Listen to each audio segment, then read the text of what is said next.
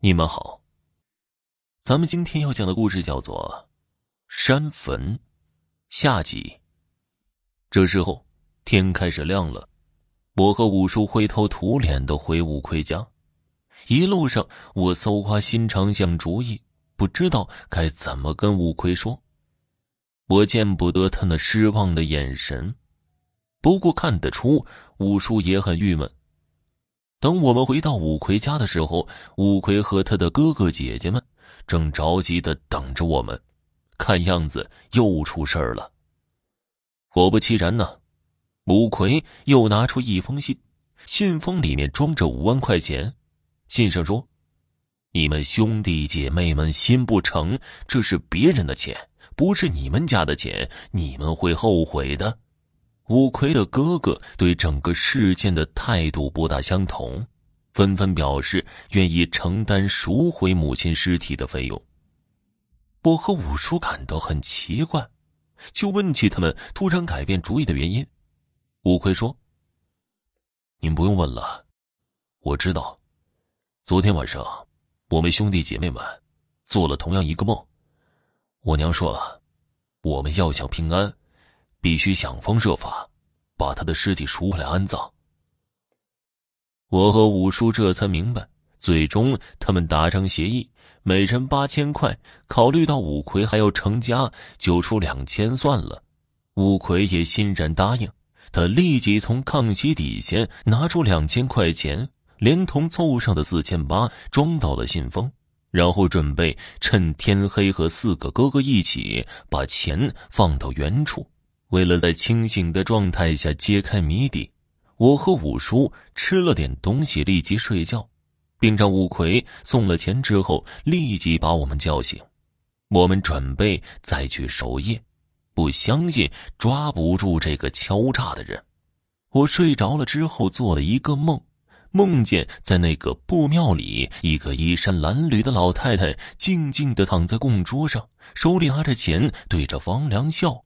那笑声非常的凄惨，但是可以听出来，老太太的表情很开心。这个时候，五魁已经回来了，他喊了我和五叔起床，然后告诉我们，庙里面刚才出事了。出什么事了？我们放了钱，我妈的尸体已经出现在供桌上了，可是，一会儿功夫，她就不见了。我们赶紧看的钱，钱却还在，可是。把我娘能弄到哪儿去呢？和那天一样，我和五叔等到后半夜又开始犯困，噩梦不断。等到醒了之后，发现钱早就没有了。回到五魁家，五魁又拿出一封信：“失手不日归还，等口信儿。”口信儿，这口信儿是怎么回事啊？我连续蹲守两个晚上，却连嫌疑人的面都没见过，实在太没面子了。而且我看到“口信儿”这两个字，感到非常气愤，这简直就是对我这个警察的侮辱。五叔却安慰我：“算了，你本来就不是一个好警察，别跟他们计较。”我无话可说了。当天晚上，五叔，我。五魁在一个大炕上挤着睡，半夜的时候，那个老太太来到炕边上。孩子们，这两天你们辛苦了。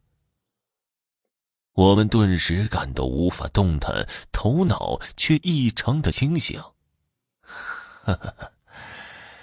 莫怕，听我说完我就走。我的尸体其实没丢。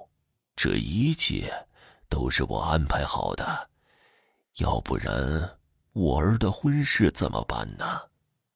老太太说：“她之所以这么做，其实是想让其他儿女为五魁的婚事出点钱，也了却他一生的遗憾。但是这些孩子一个个成家之后，早就把母亲忘得一干二净，还能想到这个没娶媳妇的弟弟吗？”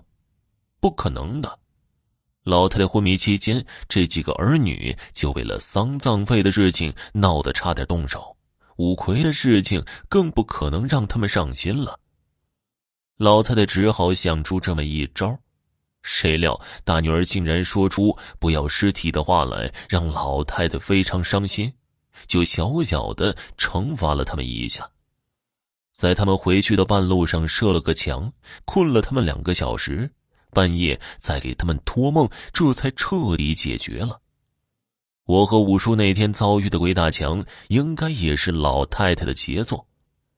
第一次是我和五叔出的钱，老太太当然不会要了。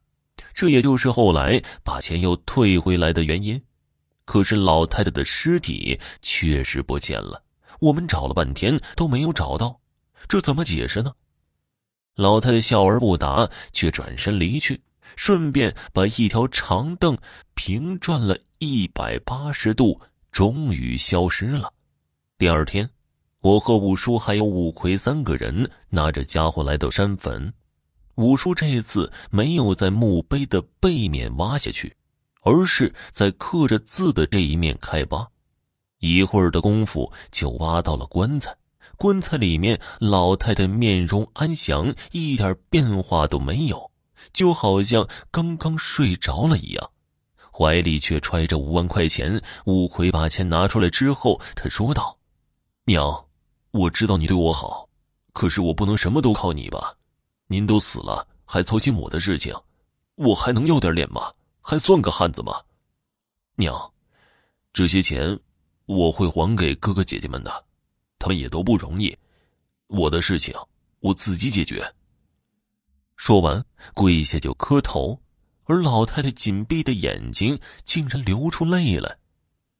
我问五叔：“五叔，老太太死了几个月了？”怎么尸体一点变化都没有啊？你怎么知道老太太墓碑转了相反的方向啊？这两个问题其实是一个问题。